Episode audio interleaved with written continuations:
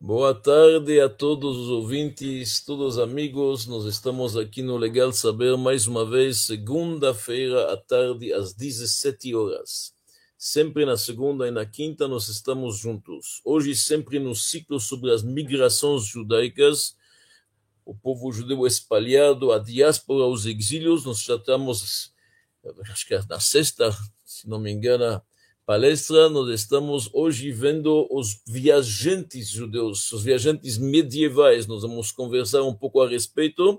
Isso vai ser a palestra de hoje. Nós vamos ter mais duas. Semana que vem falaremos sobre um povo de comerciantes, mercadores habilidosos, porque exatamente os judeus têm esse talento. E nós estamos na quinta-feira com um ciclo que vamos terminar esta semana: Esoterismo e Mística Judaica. Esta quinta-feira, às 17 horas, falaremos sobre as faíscas divinas no mundo vegetal. Então, a última palestra deste ciclo. Semana que vem, na quinta-feira, estamos começando um novo ciclo. A família no século 21. A primeira palestra será essencial: homem versus mulheres, mulheres versus homens, semelhanças e diferenças. Isto que nós falaremos semana que vem, na quinta-feira, e na segunda-feira estaremos falando sobre negociantes e comerciantes. Então, meus amigos, nós estamos começando de novo este ciclo, esta palestra hoje. Quem não pode nos acompanhar no live pode fazer isto depois, pegar áudio no Spotify ou vídeo no YouTube. Estamos sempre juntos, segunda e quinta-feira. Muito obrigado. Hoje falaremos um pouco de viajantes judeus. Todos nós sabemos e ouvimos falar, sem dúvida, de Marco Polo. Por que, que Marco Polo é tão conhecido? Apesar que ele viveu, na verdade, no século XIII, faleceu em 1324, século XIV, mas ele era um mercador veneziano, um explorador, e foi visitando o mundo e principalmente descreveu suas viagens com muitos detalhes ele foi para a China, para a Ásia e descreve a capital, Pequim, com muito, muitos pormenores. Ele não foi o primeiro que viajou para a China. Acredita-me, teve muitos outros. Também não é o primeiro que mencionou, como nós veremos daqui a pouco. Mas a riqueza em detalhes, como ele descreve as experiências, isto, o livro dele que ele escreveu, inspirou muita gente inspirou até Cristóvão Colombo, como a gente sabe, e outros viajantes que vieram depois. Então, um ser humano tem um interesse, tem a curiosidade de saber o que, que acontece em outros países ou em outros planetas, se possível. O ser humano quer conhecer outros seres humanos, seus hábitos, seus costumes, suas ocupações, suas preocupações e assim diante. Então, o livro do Marco Polo teve um efeito enorme, está descrito e está traduzido em centenas de idiomas, literalmente, porque ele influenciou muita gente e também teve uma tremenda influência também na cartografia, porque seus detalhes que ele fala ajudou muito nesta ciência. Um homem que saiu, na verdade, passou até em Akko, em Israel, depois foi para o Irã, em Hormuz, e de lá, na verdade, pegou a rota da seda, ficou para a China, encontrou o imperador mongol, descreve isso, Myanmar, hoje como se chama Singapura, tudo isto em detalhes. Então Marco Polo é muito conhecido. Mas poucos sabem que no mundo judaico, bem antes de Marco Polo, repito, Marco Polo nasceu em 1254, século XIII, antes dele e bem antes dele, temos viajantes judeus que foram andando pelo mundo viajando e explorando e descrevendo e escrevendo suas experiências. E são livros magníficos, são escritos que são muito, muito interessantes. E os viajantes judeus tinham, eu diria, até uma, uma vantagem que era importante. Por quê? Não porque são judeus errantes, como nós falamos, que alguns pensam que nós somos condenados a ser um povo que erra e que anda pelo mundo. Não. O povo judeu é espalhado pelo mundo, como já explicamos, tem sua missão trazer seu conhecimento, o monoteísmo, os seus princípios, seus valores, sua fé, mas também o povo judeu tem uma facilidade de viajar. Por quê? Para começar a comunicação. Você vai na China, se você não sabe o idioma e não tem ao seu lado o intérprete, que é muito difícil nesse século 12, 11, 13, então você está perdido. O povo judeu todo judeu que um pouquinho estudou a Torá, que conhece um pouco os nossos livros, sabe muito bem hebraico pelo menos entendem o hebraico, que é a língua sagrada. Então, a comunicação, as línguas facilita, na verdade, o judeu da Espanha, o judeu que se encontra na Índia, o judeu no Iraque, o judeu que se, se encontra na Alemanha, todos pelas escrituras sagradas, que são todos em hebraico, já têm uma língua em comum. Isso facilita. A segunda coisa, a aptidão pelo comércio, como nós falaremos semana que vem o fato de ter uma aptidão, comércio, mercadores aqui e lá, facilidade de vender, de comprar, de ir lá, encontra pessoas do mundo inteiro, tem conexões, conhece este comerciante, já vendeu para aquele, então já tem conexão no mundo. Depois existe uma curiosidade no povo judeu de encontrar judeus. Nós sabemos, fomos espalhados pelo mundo, familiares, primos, amigos, onde nós todos saímos de Jerusalém, como a gente sabe. Assim como José, quando saiu da sua casa, o seu pai Jacob disse para ele, o velho patriarca, por favor, vai ver et Shlom Achecha, vai ver como estão teus irmãos, procura e me avisa. A mesma coisa, a gente sempre tem a curiosidade, a procura pelos irmãos, como estão fazendo as outras comunidades judaicas pelo mundo. Como que está agora, neste momento de conflito, as comunidades judaicas na Ucrânia, em Zaporozhye, em Poltova, em Jitomir, e assim diante, várias cidades, em Chernigov, em Kharkov, nesses lugares. Nós queremos saber. O povo de Deus sempre teve o interesse de conhecer, como disse, eu falei antes, o José, etachai anochim mevakesh. Quero saber como estão meus irmãos. Mais um ponto também, a hospitalidade. Você chega num lugar que você não conhece, ninguém te conhece. O que, que você vai fazer? Comer trocar, lavar uma roupa, andar, dormir. Complicado. Se você não tem alguém que te apoia, que te ampara, que te estende uma mão, é muito difícil. O povo judeu é conhecido com a sua forma hospitaleira de receber visitantes. Nós sabemos, isso é uma coisa que nós herdamos desde o patriarca Abraão, a hospitalidade. Então, o judeu da China vai para a Índia, um do Iraque vai, na verdade, para a Tasmânia, automaticamente ele sabe que ele vai ser bem recebido, facilita as viagens. E depois existe um ponto muito importante, nestas viagens que nós vamos falar desses homens medievais, que esses viajantes, o fato de você poder na viagem ir para a Terra Santa, beijá-la e você ir rezar e orar nos túmulos dos patriarcas, nos túmulos dos justos se encontra lá. A nossa história começou lá, está lá. Então, o fato de uma pessoa poder fazer uma peregrinação na Terra Santa, a caminho de onde que seja, Oriente ou Extremo Oriente, isto já também é grande e valioso. Então, todos estes argumentos fazem que, na verdade, facilita a viagens para os viajantes judeus. Um viajante que nós mencionamos já nas nossas horas passadas, mas vou voltar a lembrá-lo, que se chama, na verdade, Eldad Dani. Nós falamos dele, deste homem que apareceu aparentemente no século IX, foi visitar comunidades judaicas no norte da África, ele também chegou no Iraque, na Babilônia, conta vários milagres que aconteceu com ele, o navio quase naufragou, foi salvo daqui, ele se apresenta como irmão, na verdade, do rei que está reinando sobre as, umas, uma das dez tribos. Estas tribos se encontram atrás do rio Sambation, como já falamos semana passada, e ele, na verdade, está lá, está fora, porque ele veio anunciar que está próxima à, à redenção, se Deus quiser. Este Eldad Adanim, os testemunhos dele são confirmados por grandes autoridades, como já vimos nas aulas passadas. Então, ele conta, na verdade, que existe um reinado destas tribos, das quatro, três ou quatro tribos, eles têm uma autonomia enorme, são fortes e robustos, vivem até 120 anos, não têm doenças, estudam a Torá, conhecem ela, praticam ela, e assim diante. Este é um viajante também famoso, andou muito, na verdade, e as palavras dele, a comunidade de Kairouan, por exemplo, na Tunísia, perguntou ao grande e famoso sábio Tzemar Gaon na Babilônia se podemos acreditar no que que fala Eldad Adani, este viajante, e ele falou, pode, pode acreditar, as palavras dele são confirmadas. So, ele é um dos exemplos, ele fala que ele é da tribo de Dan, uma das tribos perdidas, ele é o irmão do rei que mora aqui, do governante lá, e muitos atribuem que hoje os falachas, os judeus etíopes, podem ser, eventualmente, uma das teorias que são descendentes destes da tribo de Dan, que estavam, eventualmente, o lugar do reinado deles teria na Etiópia.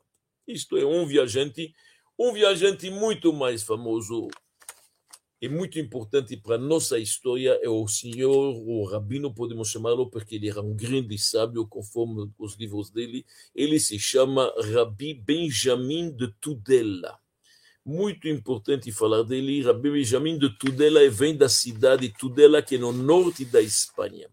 Ele nasceu em 1775, século XII, final do século XII. Nós não sabemos exatamente quando que ele faleceu, mas nós sabemos que ele empreendeu uma viagem enorme que durou 14 anos. Ele saiu de Tudela em 1160. E os relatos dele são muito fidedignos, muito importante. Ele passou por vários lugares, como vamos escrever. As descrições dele são muito realistas, muito objetivas. Todo mundo concorda isso. Ele conta a toda a comunidade que ele passou a demografia dele judaica. Quantos judeus tem aqui? Quantos tem aqui? Pequenas comunidades, grandes comunidades. Qual é a ocupação econômica deles? Se eles são mercadores ou se eles são, na verdade, eh, agricultores, assim diante e a precisão nos detalhes é muito rica. E realmente li, o livro dele se chama Os Itinerários Massaot Benjamin de Tudela. Existe até em português os itinerários de, de Benjamin de Tudela, é, pela editora Perspectiva. E um livro interessantíssimo, fascinante, eu diria, é porque ele andou por grande parte do mundo conhecido naquela época. É interessante lembrar que ele não, ele saiu da Espanha, acabou indo para a França, como nós veremos, mas direto para o sul, para a Itália, não passou pela Alemanha. Por que não passou pela Alemanha? Porque quem conhece a história, naquela época, século XI, século XII, a Alemanha, nós sabemos que realmente arrasaram os cruzados, arrasaram as comunidades judaicas lá. Realmente, os cruzados, ontem que foram destruídos centenas e centenas de comunidades judaicas, milhares e dezenas e centenas de milhares, literalmente morreram. Você não tinha o que buscar na Alemanha. Também do seu país natal ele não fala muito, porque os moros naquela época estavam perseguindo os judeus. Os almohades estavam tentando impor e converter os judeus à força para o Islã. Então ele foi buscar em outros países o que está acontecendo. E o livro dele, fora a parte que eles são testemunhos oculares que ele viu, que é interessante, ele tem relatos do que ele escutou de pessoas, de outras comunidades que talvez ele não visitou pessoalmente, mas relatos muito interessantes, detalhados. E ainda fala de lendas e outras coisas, é por isso que o livro dele é fascinante. Então vamos um pouco falar hoje de Rabbi Benjamin de Tudela. Em 1160, ele sai da Espanha, vai para a França, de lá para a Itália, na Itália, ele vai para Roma, para o sul, continua até o Trento, a Calábria. De lá, ele passa para a ilha de Corfu. Todos esses lugares, ele visita as comunidades judaicas, descreve elas, passa um tempo com eles e assim diante. Depois vai para Constantinopla, que hoje é chamada Istambul. Finalmente, a Grécia. Entra na Síria, Antioquia. Finalmente chega na terra de Israel, a terra santa que ele descreve com muitos detalhes, os templários estavam naquela época em Israel. Vai para Damasco, a grande cidade de Bagdá, descreve o Iraque, a Babilônia antiga, que é o Iraque com seus sábios. Basra, finalmente vai para Aden, que é a Arábia Saudita. De lá, acaba indo no Mar Vermelho, tudo isso ele vai para o Egito. E finalmente volta pela Sicília e acaba voltando para seu país, para a Espanha, para Tudela. Então, esta viagem demorou 14 anos e voltou aos arredores de 1173, 1174. É um diário, como eu falei antes, com muitos detalhes, muito fascinante, vale a pena de ler. Ele descreve os líderes das comunidades, fala os nomes dos rabinos, muitos nomes dos professores, muitos nomes que a gente não conhecia, muitos que a gente conhecia, que são grandes rabinos famosos, mas outros que são menos conhecidos. Não era ele fala a ocupação deles, que negócio que eles tinham, quantas pessoas tem, a população, o que, que são jovens ou velhos, quais são seus costumes peculiares, e assim diante. É um livro que tem tanta geografia como história, literalmente. Aliás, ele é o primeiro autor europeu a, a falar da China. Falamos de Marco Polo, antes Marco Polo fala da China com muitos detalhes, ele foi lá, ficou muito tempo, se não me engano, ele ficou 24 anos eh, Marco Polo na, na, China, se não me engano. Então, claro que é um livro interessante, mas aqui o primeiro a mencionar literalmente a China é Benjamin de Tudela. Ele descreve os mongóis com detalhe. Ele fala são um povo com o nariz achatado. Assim ele fala, eles adoram o vento, eles não comem nem pão e nem vinho, mas comem muito carne crua no rosto deles quase que se vê somente dois buraquinhos por onde eles respiram. E assim vários detalhes de vários povos. Ele é muito interessante. Ele conta para nós, por exemplo, que na Babilônia, que é o Iraque de hoje, Bagdad, outros, ele foi obviamente para as grandes cidades de Nineve, no Tigris, ele andou pelo rio Eufrates, o rio Tigris, lá ele fala de uma certa torre. Se ele fala de uma torre grande, ele fala tem uma inscrição na torre que está a inscrição? A inscrição, quem construiu esta torre é Vaisata, filho de Haman. Olha que coisa interessante, nós estamos perto das, da festa de Purim, todo mundo conhece a festa de Purim, quando os judeus se salvaram de um decreto horrível, uma solução final que o Império Persa queria fazer. Quem era o ministro antissemita que estava promulgando e atrás de tudo isto? Um homem chamado Haman. Esse Haman tinha vários filhos que eram governadores em outros lugares. Um desses filhos, Vaisata, o Benjamin de Tudela fala, eu vi uma torre que ele construiu. Ele descreve ela, onde é que ela está, na margem do rio Tigros e assim diante. Então, muita informação, muito interessante. Benjamin de Tudela, um grande viajante, escreveu um livro que se chama Os Itinerários de Benjamin Tudela. Eu vou lhe ler um trecho interessante que eu acho muito emocionante para a gente ver. Olha bem, eu estou lendo um trecho do diário dele. Em Roma, diz ele, há uma caverna que se estende debaixo da terra. E lá tem catacumbas. Aliás, nas catacumbas, quem já visitou Roma tem muitas inscrições em hebraico. A gente sabe que são dos primeiros judeus que chegaram lá, escravizados por Tito. E lá, nestas catacumbas, ele fala, tem um rei Tarmal Galsin e sua real consorte. Eles se encontram lá, sentados no seu trono, com vários personagens reais, todos eles embalsamados e preservados até o presente dia. Depois ele continua. Na igreja de São João de Latron, há duas colunas de bronze, tiradas do templo, trabalho manual do rei Salomão e seus homens. Em cada coluna está gravada Salomão, filho de David. Está ouvindo bem o que escreve? Lá em Roma, tem duas colunas numa igreja famosa que vieram junto com os romanos que destruíram Jerusalém no começo, na verdade, desta era, no ano 68, 69. Depois ele continua. Os judeus de Roma disseram-me que em todo ano, no nono dia do Av, do mês de Av, cá em julho, agosto, aquele jejum famoso, encontramos as colunas exugando, exudando umidade como água. Quer dizer, tem uma tradição entre os judeus de Roma que nestas colunas, quando você vai no dia de Tisha B'Av, o jejum pela destruição do templo, elas estão chorando, tem água saindo, tem uma umidade que sai, exudando, literalmente. Que coisa interessante. Há também a caverna em que Tito, o filho de Vespasiano, guardou os vasos do templo que ele trouxe Jerusalém. Há também uma caverna, uma colina, em uma margem do rio Tibre, onde se acham os túmulos dos dez mártires. Estão ouvindo o que ele fala? Então, o Benjamin de Tudela foi recolhendo, ele falou com as pessoas, escutou os costumes, escutou as palavras, os anciãos, escreveu tudo. Os dez mártires, que todo mundo conhece, Rabi Akiva, Rabi Hanina ben Tradion, Rabi Kruspit, os grandes homens que foram mortos pelos romanos, cada um com uma morte mais atroz que a outra, século I, século II. parece que os corpos foram levados em Roma, estão lá numa caverna enterrada. Assim é a tradição. Então, esse Benjamin de Tudela é um viajante que nos traz muitas, muitas coisas interessantes. Dez anos depois de Benjamin de Tudela, nós encontramos um outro viajante. Esta vez não um espanhol, mas um alemão. Primeiro era um judeu sefarado espanhol, o segundo é um judeu alemão ashkenaz. O nome dele é Rabbi Petachia de Regensburg. Regensburg é uma cidade na Alemanha. O nome dela é Ratisbona, para que não conhecem, mas em alemão é Regensburg. Ratisbona.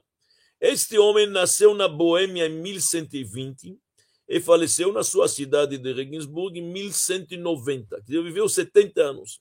E exatamente 10 anos depois de Benjamin de Tudela, Petachia de Regensburg empreende uma viagem parecida. Eles vão ir em vários lugares que os dois vão descrever e um confirma e reforça as palavras do outro. Este Petachia de Regensburg não era qualquer pessoa, ele era o irmão de Yitzhak o branco, Yitzhak Alavan, que é um das tosafistas. Os tosafistas são os comentários do Talmud. Você sabe que na página do Talmud você tem, de um lado, os comentários de Rashi, o famoso Rabbi Shlomo Yitzhak francês, e do outro lado, os comentários de seus netos e seus colegas, os tosafistas. Balé Tosfot. Então, este Petachia de Regensburg é irmão do Ria Lavan, de um dos Balé Tosfot. É aluno de Rabenutam. Rabenutam, neto de Rashi. Só estamos falando de uma personalidade que resolve para o bem do judaísmo, que ele tem que conhecer outras comunidades, ver seus costumes. Ele vai empreender uma viagem que vai demorar mais ou menos. Eu não sei bem quantos anos, mas também bastante anos, bastante anos. Ele começa a sua viagem Praga. Ele sai de Regensburg, Ratisbona, vai para Praga, de Praga para Polônia, Polônia para Rússia, para Kiev, essa cidade que se fala muito hoje. De lá ele vai para Armênia, Kurdistão. Kurdistão vai entrando na Pérsia, que se chama hoje o Irã e de lá do Irã, obviamente, vai para o Iraque, a Babilônia, a antiga Babilônia, e para a Síria. Só por um outro caminho diferente de Benjamin de Tudela, acaba também chegando no Irã e no Iraque. Benjamin de Tudela somente foi para uma cidade no Irã, Pérsia, ele foi na cidade de Susa, Shushan, onde se encontrava Mordecai Esther. Mas ele ficou olhando, chegou na Síria e finalmente chega na Terra Santa, chega em Israel, onde ele visita todos os lugares sagrados, obviamente. De lá voltou para a Grécia e finalmente para casa. Então ele também, nos, ele não escreveu o livro. Petachia de Regensburg ditou para seus alunos que escreveram, quando ele voltou, ele contou tudo o que viu, deve ser que tinha anotações, eles escreveram, mas é, uma, é um igual, o itinerário, o diário de Rabbi Petachia, escrito pelos seus alunos, pelos seus ouvintes. E lá ele descreve todas as comunidades judaicas, também quantos judeus têm, quem são seus sábios, muito parecido com apesar que não se conheceram, e apesar que não se encontraram, mas os costumes judaicos, principalmente na Babilônia, ele entra em muitos e muitos detalhes. Ele fala do Monte Ararat, onde que estava na verdade a Arca de Noé. Ele chegou lá na Turquia. Ele fala muito de Nineve, que era antiga a antiga capital do Império Assírio, que não sobrou nada, tem uma nova Nineve construída, na verdade, a outra aparecia Sodoma e descreve os, as, as ilhas no rio, no rio Tigris, descreve os povos, este povo é corajoso, este povo não é corajoso, ele fala de um povo lá que ele encontrou que os olhos são bonitos, que eles enxergam muito longe, por quê? Porque eles não comem sal, assim ele escreve, vários costumes, quem são os idólatras, quem não são, muitos detalhes entram na verdade em Rabbi Petachia de Regensburg. Interessante que os números batem. Quando ele fala uma cidade tem 800, o Benjamin Dudela fala tem 900, tem 1000. Mas você vê os detalhes, como eles estão, na verdade, um falando e compreendendo o outro. Principalmente na Babilônia, eu diria que o, o Betachia, o Petachia de Regensburg entrou em muitos detalhes. Aliás, ele ficou doente lá gravemente doente, muito doente, quase moribundo indo embora. E lá a lei era que quem alguém morre, então todos os bens dele, metade vai para o governo. como Rabi Betachia andava com roupas bonitas europeias, já estavam cogitando o que vai acontecer, mas ele deu uma ordem para colocá-lo num barco em cima do rio Tigris, e a própria água com ar puro acabou curando ele. Conta muitas maravilhas que ele passou, ele encontrou feiticeiros que falaram para ele o futuro, e viu um elefante enorme, descreve com todos os detalhes como a pena de morte era o elefante. O elefante pegava para sua trompa, pegava na verdade o, o assassino que seja, e virava ele algumas vezes. Tem muitos detalhes muito igual à literatura de Benjamin de Tudela. Betachia descreve Bagdad, uma cidade que tinha uma comunidade judaica muito grande, várias sinagogas, vários sábios. Ele fala, lá não precisa de Hazanim, não precisa de cantores para fazer a reza, todos são sábios, todos sabem fazer, todos são, as mulheres todas são, na verdade, muito tzniut, muito recato, como elas são discretas na sua roupa. Ele descreve os detalhes. Ele fala assim, em certo momento, o Rabi Petachia diz em toda a Pérsia, em todo o Iraque, que ele chama Babilônia, em toda a Síria, que é toda essa região lá do Oriente, não encontrei um judeu que não era versado nos 24 livros da Bíblia do Tanakh. Conhecia de cor cada palavra, cada letra, muito versado. Ele descreve como que a, a vida do exilarca, o exilarca era uma figura que se chama em aramaico Reish Galuta, o chefe da diáspora. Na Babilônia, os judeus gozavam de uma autonomia muito grande. E o próprio governo apontava quem vai ser o exilarca, quem é, vai ser o rei, como se fosse o líder dos judeus, sempre na tribo de Judá, sempre e descendente de David Ameller, sempre do rei David descendente. Este rei galuta, este exilarca, tinha poder de castigar, poder de prender, recebia, na verdade, impostos, reinvestia para o bem dos judeus, havia grandes academias talmúdicas, era um poder muito, muito forte. Ele descreve como ele chegou no exilarca, o jardim dele, o palácio dele, a força dele, o carimbo dele, que ele que apontava os juízes para todas as cidades da Babilônia, onde tinha centenas de comunidades judaicas, e todos os detalhes. Ele fala que os Rosh Shiva, lá nas academias talmúdicas, tinham mil, dois mil alunos aulas para 500 alunos de uma vez, todos sábios, eruditos no Talmud, as perguntas, as questões, ele, ele entra em detalhes magníficos. Ele conta como na viagem dele ele visitou o túmulo de Ezra, o escriba Ezra, o túmulo dele que encontra entre a Síria e o Iraque. Ele foi lá, os milagres que tem, mesmo os ismaelitas acreditam nisso. Ele conta como que ele foi no túmulo de Ezequiel, o profeta, famoso, ao lado do rio Tigre, se não me engano. Este túmulo, ele fala, todos os árabes que vão para Meca, em peregrinação, passam por lá, fazem um voto, e quando eles vão voltar, eles pedem ao profeta Ezequiel, por favor, nos protege na viagem. Se eu volto inteiro, eu vou dar tanto e tanto. Fazem votos e fazem promessas. Ele descreve todo o detalhe, como ele fala que tem lá, tem manuscritos antigos de livros velhos. Se uma vez alguém tentou pegar um, ficou cego, não dá para retirar do lugar, impossível. E como tudo é guardado, e tem gente especializada que estão responsáveis para pegar todo o dinheiro que, na verdade, está sendo doado lá para repartir entre os órfãos e as órfãs e as diversas instituições de caridade, realmente ele descreve como as comunidades judaicas agem no mundo e isto é muito interessante, porque a gente vê uma semelhança, todas elas têm a mesma lei, todas observam o Shabat, todos observam o Kasher. Pode ter nuances, diferenças nos costumes, mas as leis são iguais. Então, são livros, detalhes diários do itinerário de dois grandes sábios judeus, estamos falando de, da época dos Baalei Tosfot, que contam em detalhes realmente a vida judaica naquela parte do mundo habitado na época deles. Estamos falando 1160 a 1170, século XII, bem antes de Marco Polo. Bem antes de Marco Polo. Então, tudo isso nos deixa é, bem interessada para mostrar realmente a diáspora judaica.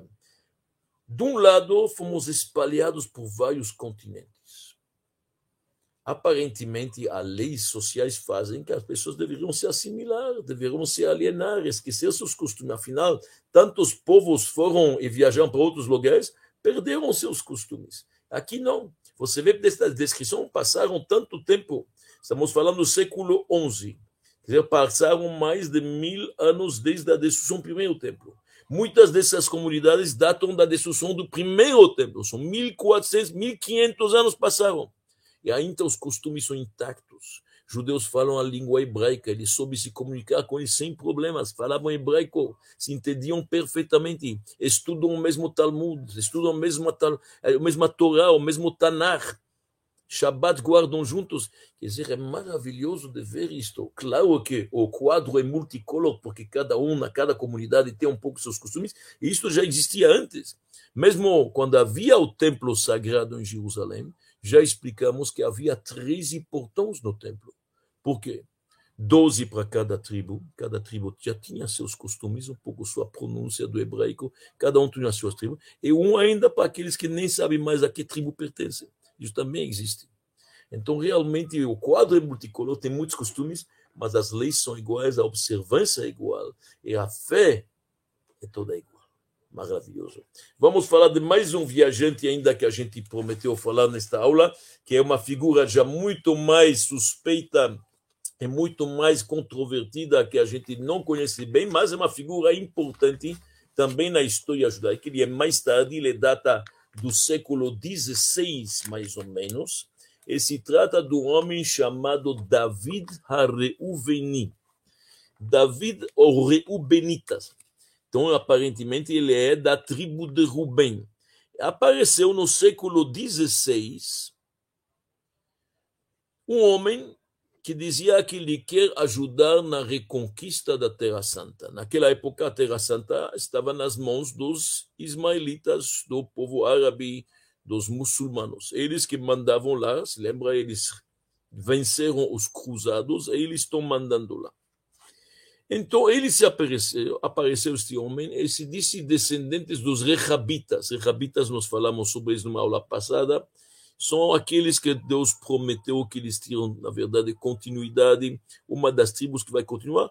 Ele dizia também que ele faz parte, na verdade, ou pelo menos falava em nome da tribo de Reuben, por isso que ele chama David ou Reubenita, David Har-Reuveni, e cujos membros se encontram num deserto, lá na Arábia, são 300 mil homens, eles têm um rei, ele, o rei deles, eles pertencem às tribos de Reuben, de Gad, de Menashe, e ele seria o irmão do rei, assim ele se disse. Esse David era pequeno de tamanho, cor um pouco mais escura e falava um hebraico, um pouco hebraico diferente, um pouco dialeto, mas um hebraico, a única língua que ele sabia. E ele chega em 1524 em Roma. Ele quer falar com o Papa. Presta atenção. Um homem talentoso, obviamente. E o Papa o recebeu. O Papa, naquela época, era Clemente VII.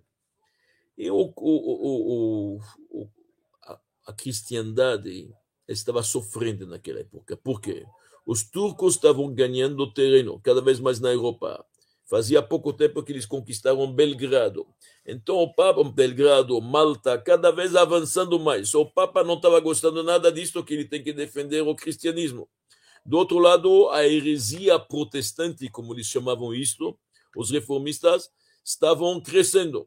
Então, quando Davi da Rubeni chegou para o Papa com a alguém obviamente traduziu, com a proposta dele, que vamos, na verdade, fazer um exército e reconquistar Israel e expulsar, na verdade, os muçulmanos, ele gostou da ideia, o Papa gostou. O Papa aconselhou, ele vai falar com o rei do Portugal e arrumou para ele. E realmente ele foi para Portugal. Estamos bem, estamos depois da expulsão dos judeus de Portugal. No Portugal tem muitos judeus, mas todos eles estão na clandestinidade. Todos os judeus de Portugal estão vivendo como cripto-judeus. Alguns chamam isso de maranos. Tá certo? Ele chega lá, claro, obviamente, através de um tradutor, porque ele falava hebraico, como falamos, ele apresenta para o rei do Portugal ele se apresenta como descendente do rei David, para começar, ele apresenta todo um plano que ele tem. O fato que ele chegou no Portugal, um judeu abertamente, judeu e aparentava judeu, isso já deu muita força para os maranos. Os judeus realmente entenderam que vieram para ele, talvez a época messiânica, alguns viram nele o messiano, Messias. E havia um cripto-judeu, que, que significa cripto-judeu? Ele, por fora, era um cristão, ia na missa domingo, mas por dentro praticava o judaísmo de forma clandestina. Se chamava Diego Pérez. Esse Diego Pérez gostou muito, se apegou a esse David Reuveni, que o ensinou para ele mais judaísmo, e o Diego Pérez voltou a um judaísmo autêntico de forma aberta. Mudou o nome dele, mandou se circuncisar abertamente, se chamava Shlomo Molcho. Este é o nome dele, Shlomo Molcho. E todo a, a, a, o fato, a aparição de David Rubeni no Portugal despertou muito os criptos judeus maranos para voltar ao judaísmo. Mas claro que Portugal não gostou nada disso e acabou expulsando ele. E Shlomo Molcho também saiu de Portugal, muitos outros tentaram, houve um momento que dava para sair, foram para Salônica, foram para Israel, esse Shlomo Molcho aprendeu a Kabbalah, foi para Israel aprender a Kabbalah, foi para Sfat, final, ele voltou, na verdade, para a Itália e se encontrou 30 dias na frente do Vaticano chorando pelo sofrimento que o povo de Israel está passando. E alguns começaram a falar que Davi da Reubeni é o Messias, vocês podem imaginar tudo isto. Então, isto deu um grande entusiasmo nas comunidades judaicas da Europa, da África do Norte, e principalmente para os cripto-judeus na Espanha. Finalmente, em 1532, Davi da Rubeni está sendo recebido pelo imperador Carlos V. Onde em Ratisbona, em Ratisbona, em Regensburg, atendeu ele. Davi da Rubeni está indo com Shlomo Malcho. Shlomo Malcho está tendo na mão um pedaço de tecido, que era a bandeira dele com vários versículos em hebraico, que a mim parece que esta bandeira está em Praga até hoje. E no final prenderam Shlomo Molcho. A igreja, ele foi queimado vivo. Foi queimado vivo porque tentaram obrigá-lo a voltar ao cristianismo. Afinal, ele é um cristão, nasceu como cristão, como que se abraça uma outra religião. A Inquisição, você sabe como funciona. Então tentaram coagir-lo a aceitar o cristianismo, ele não quis, foi queimado vivo. Shlomo Molcho faleceu, Kiddush Hashem santificando o nome de Deus como mártir judeu, não quis abandonar o judaísmo de Hebrão. E David Rubeni teve um triste fim também, prenderam ele, jogaram ele numa prisão, acho que na Espanha, morreu lá com vários sofrimentos e assim diante. Então, esta é a história do David Rubeni, que também andou muito, é um viajante, sim, com uma certa missão, disse que faz parte das, três, das, dez, das dez tribos perdidas, pode ser, ele tem uma história, afinal, fez algumas coisas importantes. Shlomo Molcho é muito reconhecido. Nós sabemos que o grande mestre que fez o Shulchan Aruch, Rabbi Yosef Karo, aquele que é autor da, do Código da Lei Judaica, toda a vida dele, ele almejou morrer al Kiddush Hashem como Shlomo Molcho. Ele queria morrer em martírio. Ele falou, este é o maior, o maior nível possível que o homem pode atingir ele desejava morrer como Shlomo Molcho. Mas do céu avisaram ele: você não vai morrer, o teu mérito na vida será que você vai escrever um livro que vai ter a força como se fosse um bedin, um tribunal rabínico de 200 rabinos. O teu livro será aceito por todas as comunidades de Israel, e isto o código da lei judaica, o Shulchan Aruch, que escreveu, que escreveu o grande e famoso sábio Yosef Karo. Então, nós, hoje analisamos bastante a vida de alguns viajantes judeus, tem muitos outros, não vamos agora, muito se fala que Cristóvão Colombo era judeu também, nós já tivemos uma aula sobre isso quando falamos nossa aula de história. Cristóvão Colombo, a gente sabe, sempre mencionava no começo suas cartas a data judaica, 3.000, ano 4.000, assim diante, não a data cristã. Havia alguns rabiscos que pareciam letras em hebraico, outras coisas. Então, tem várias teorias sobre isso, mas o interessante, sem dúvida nenhuma, que esses dois diários que mencionamos, tanto de Benjamin de Tudela como o Rabbi Petachia de Regensburg, são realmente leituras que vale a pena dar uma atenção, são fascinantes e conta a história de todo mundo habitado e lendas e tradições e povos uma lição de geografia de história do século XII, sem dúvida nenhuma. Semana que vem, se Deus quiser, falaremos, continuaremos, continuaremos neste ciclo sobre as várias migrações do povo judeu. Muito obrigado.